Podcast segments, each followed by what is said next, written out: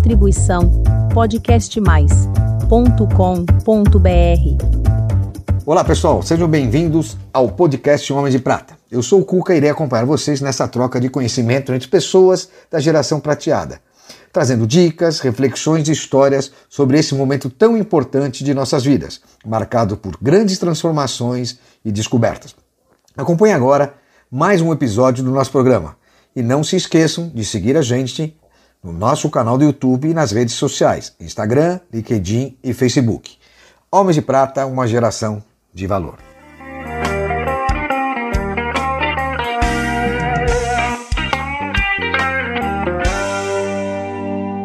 Olá, queridos amigos, homens de prata e mulheres de prata. Dando início a mais um dos nossos episódios e hoje vamos receber um autêntico representante dos Homens de Prata que tem uma voz incrível, que já fez história e continua fazendo história na sua longevidade.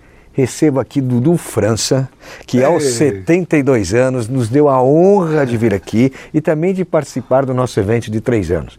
Uma pessoa incrível, de um carinho incrível com a gente e que merece todo o nosso respeito e estar aqui junto com a gente. Dudu, eu digo mesmo de você. Eu estava realmente fiquei é, com muita vontade de estar aqui presente com você e, e digo que eu admiro você bastante. Bom, muito obrigado, poxa, vindo de uma pessoa como você que tem essa estrela, essa luz. Agora me fala, como é que você decidiu ser músico? É, a minha mãe, minha mãe já falava que quando eu nasci eu já cante, chorei afinado, né? É. Ela brincava, mas então foi uma coisa assim. Eu tentei ser engenheiro, eu estudei na, na, na Politécnica, estudei na, na Faculdade de Arquitetura Mackenzie, estudei na Escola Superior de Propaganda, mas ao mesmo tempo eu já tocava em bandas, tocava bateria, como é. eu iniciei, e me descobri cantor na banda. E aí um dia eu tive que decidir. Ou eu ou arquitetura? Ou arquitetura ou cantor. Quantos anos você tinha quando você decidiu? Um, acho que eu tinha 21 por aí. Que eu, eu já tinha feito um ano de poli, depois eu fui para fui a Escola Superior de Propaganda, depois fui para o Mackenzie. Ah, não, tinha mais um pouco, uns 24, porque eu fiquei três anos e meio na arquitetura mas aí eu falei, ou eu vou ser o maior arquiteto do Brasil, ou eu vou ser o melhor cantor do Brasil. Aí me tornei o melhor cantor do Brasil. É, que gostoso, tá vendo? Só que o público ainda não sabe disso. Não, tudo bem, mas também tem que manter um pouco de segredo, se eles não sabem. Né, e você, arquitetura, você pode voltar agora a hora que quiser também. Pois é, mas acho que agora, aos 72. Cara, não tem, tem um, o Newton, que é médico, e agora está fazendo história na USP. Termina o ano que vem. É mesmo? É, que é. bacana. E ele tem na faixa de uns 60 e poucos anos. Mas eu na, na música tenho muito o que fazer. Eu, eu também acho. Eu me sinto como um, um garoto de 30 anos começando uma nova carreira. Porque hoje é tudo diferente do que era na minha época era assim, você tinha um divulgador, você ia na rádio, aí almoçava com o programador da rádio, e vamos pagar o almoço dele. E tal. Esse era o grande jabá é, da época. Tinha né? que ir para a rádio, ir para a rádio, ter escolhido. E, e, era mais fácil até. Mas você hoje... fez grandes sucessos, né? Na televisão, Fiz. inclusive, de é, temas de novela. Sim. E Eu... a grande música que você fez para mim na época que era o grilo na cuca. É. o grilo no cuca. O grilo no cuca. que foi em 1978 isso. 78, final de 78 eu conheci o Carlos Imperial. Nossa, que figura. Com, com seu programa Embalos de Sábado à Noite. Embalos de Sábado à Noite, é, é. você não lembrava desse detalhe. E, e, qual foi, no seu momento de fama, né? E sucesso, admira, como é que foi essa, lidar com tantas mulheres? Porque você era jovem quando começou a fazer muito sucesso. É, a fama e as mulheres, como é que era, Sam? Eu tive uh, mulheres muito legais, maravilhosas e tal. E depois eu quietei o facho e vamos seguir. E você está com a dona Raquel. É, agora sim, é, com a dona. Com a Aí bacana. acabou, acabou a história, mas é maravilhosa. A Raquel uma é, pessoa incrível. Incrível. Manda um beijo para ela. Legal. Me fala uma coisa, eu sei que um dos momentos que eu soube que foi, mais, foi um dos mais importantes da sua vida foi cantar com as filhas. Como é que foi essa emoção?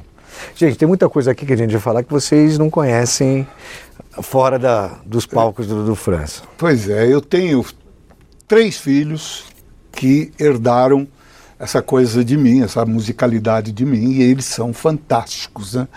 E eu, com relação aos meus filhos, eu sempre disse para eles: não não assim não largue, não deixe de estudar outras coisas, porque a musicalidade você já tem. Mas no final eles não me ouviram e eles acabaram largando profissão de jornalista, profissão de publicitária. É, só o meu filho que não, ele é formado em TI na USP. É, esse não tem jeito. E aí é, acho que realmente ele está no caminho certo, mas as minhas filhas acabaram largando tudo para viver de música. Eu falo, não faz essa loucura! E como é que foi cantar com elas? Não, cantar com elas é maravilhoso, porque elas são as melhores cantoras que eu conheço. Então, elas já faziam parte, desde de criança, eu tinha um estúdio de gravação e eu fazia muito trabalho de jingles e tudo mais no meu estúdio, então eu chamava as pequenininha para cantar lá. Ah, que gostoso. E elas iam cantar. E eu falava: não, não, tá desafinado. Bota o fone aí, não sei o quê, pá, pá, põe um pouquinho a orelha para fora. E elas foram é, cantando. Eu, eu era um chato que até no parabéns a você, não, vamos voltar do começo, o parabéns que está desafinado. Por isso que eles se tornaram músicas, né? Também, essa, livre vontade é, de expressão, a, né? Ali eu falava, volta da capo, né? Que a gente é, falou do início. É da capo, vamos lá. Pá, parabéns. É assim. Agora tem uma coisa que muita gente se surpreendeu é você no The Voice Mais de 2021. Como é que foi essa emoção? Que, pô, eu confesso que eu fiquei surpreso e muito feliz de te ver lá. Olha, The Voice Mais foi uma experiência espetacular. Eu não me inscrevi no The Voice Mais, eu fui convidado para cantar lá foi uma, uma história é o seguinte, eu tenho um amigo chamado Juba, baterista da Blitz. Da Blitz. E ele é muito amigo de todo mundo, ele conhece todo mundo. E um diretor da Globo ligou para ele e falou: Juba, nós estamos montando um negócio do The Voice Mais, que são artistas de mais de 60 anos, e então eu gostaria que é, você me indicasse alguém, porque nós não estamos encontrando muita gente boa aqui. Então ele falou: Ah, vou te indicar e me indicou. E eu fui chamado para o The Voice Mais sem precisar me inscrever ou qualquer coisa. Mas eu, eu praticamente fui ali. Ali é sério? É sério. Né? Eu aprendi muito é, sobre um pouquinho de internet. Eu não tinha ninguém para me orientar, até que uma pessoa de marketing ligou para mim e falou assim: Dudu, o trabalho que você está fazendo na internet dá dó. Então, Nossa. assim, porque eu estava fazendo sozinho, acreditando no orgânico, naquela coisa que você vai, pá, pá, pá, pá, e cresce. Ele falou, tá dando dó. Aí eu falei, pô, mas por quê? Eu achava que estava perfeito. Não, os seus adversários estão com muito mais do que você. É, o trabalho hoje digital tem que ser bem feito. É muito bem feito. A gente também sofre um, um pouco aqui, apesar de a gente ter uma equipe grande, ainda a gente acaba sofrendo, tem horas que coisa sobe, tem horas... É. Mas também a responsabilidade é nossa, não é de ninguém. Né? É claro, não pode, posso culpar ninguém, é que eu não conhecia o como funciona a coisa, né? É. Então, mas o programa, como eu perguntei, é um programa sério, super é maravilhoso. E o que eu precisava de visibilidade. Sabe quantas pessoas assistiram o primeiro programa da virada das cadeiras? Que eu fui para o ar no primeiro programa e que viraram as quatro cadeiras para mim eu que nós tivemos 44 milhões e meio de pessoas assistindo. Pô, manda um milhão pra gente aqui. pô. É, é facinho, né?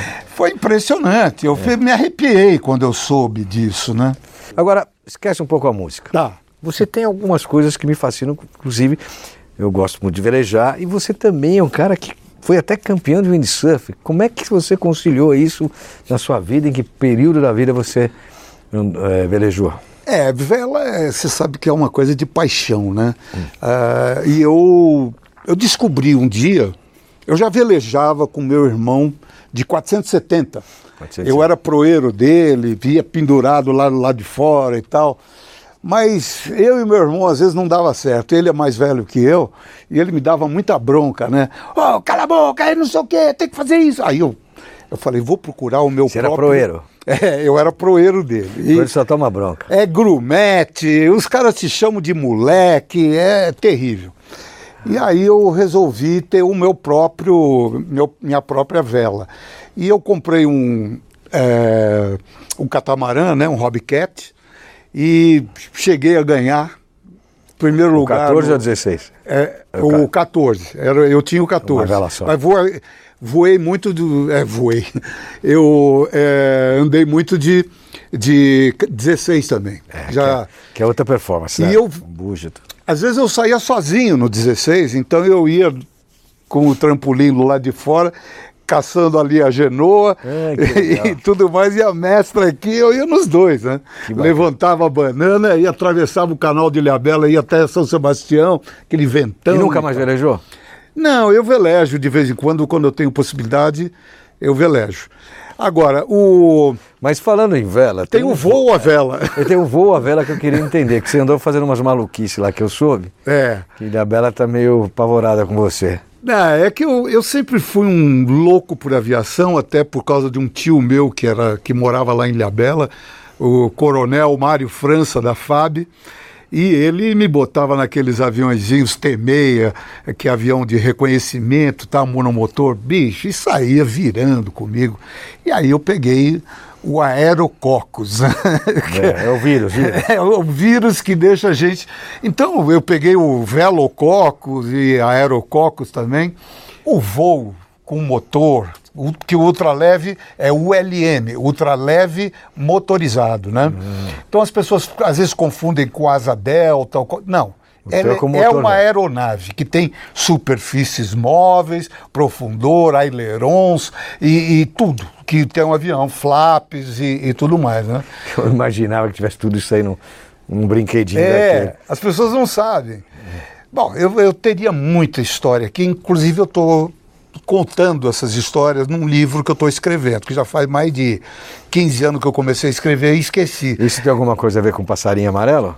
Não, tem o seguinte: o nome do livro é Memórias de um Canarinho. E no prefácio diz assim: é, um dia me perguntaram o que eu gostava mais de fazer: voar ou cantar. E eu falei, eu respondi: faça essa mesma pergunta para um canarinho, porque eu sou como ele. Eu canto, voo e sou brasileiro. Aê, muito bem. E me fala uma coisa, planos para o futuro, o que, que você vai fazer agora? Bom, eu te falei que eu estou começando. Você tem um né? show, né? É? Você tem um show novo, aí, um... Eu tenho um show novo. Mas, como eu te falei, as- a, a realidade hoje é, é difícil. Se você não tiver bem na, nas redes sociais, na mídia, principalmente no Instagram, é, hoje eu estava até comemorando que eu cheguei a, a 10 mil seguidores. Que estava muito difícil de eu passar desse número, né? Mas eu cheguei a 10 mil seguidores, então eu estava agradecendo o pessoal e tal. Agora a meta são 100 mil. É, agora a próxima meta é 100 mil. Né? Se vocês quiserem inscrever no Dudu Franca Oficial, que é no, no Instagram, por favor. Agora, assim, para encerrar, uma mensagem aqui para os homens de prata. Ah, eu acho que todos nós temos que usar a nossa sabedoria, a nossa experiência, que muitas vezes os jovens não entendem isso, eles acham que é coisa de velho. Não. Nós temos a experiência, nós temos a vivência, e isso é, é uma coisa muito importante. Então, vamos decolar e começar o voo a partir de agora. Né? Eu, como falei para você, eu tenho, é, eu tenho a mente, eu acho, na minha cabeça que eu tenho 30 anos de idade. E eu estou começando novamente, sempre começando. Quando me perguntaram qual foi o seu auge, porque eu tive um auge, depois desci, eu falei, auge, o auge está por vir. Sempre. Eu não terminei a minha carreira, eu estou começando tudo de novo. Então, vamos em frente. É difícil? É difícil, não é fácil. Ah, e se não for na música, é na vida. É claro, é isso mesmo. Maravilha, muito feliz de estar aqui com vocês. É, nos Homens de Prata é uma honra. Espero ser um homem de prata, né? Nossa, com louvor. Então tá bom, Cuca, muito obrigado, Obrigado você, por cara. você. Adorei sua presença aqui. Gente, espero que vocês tenham gostado. Forte abraço. Homem de Prata, uma geração de valor.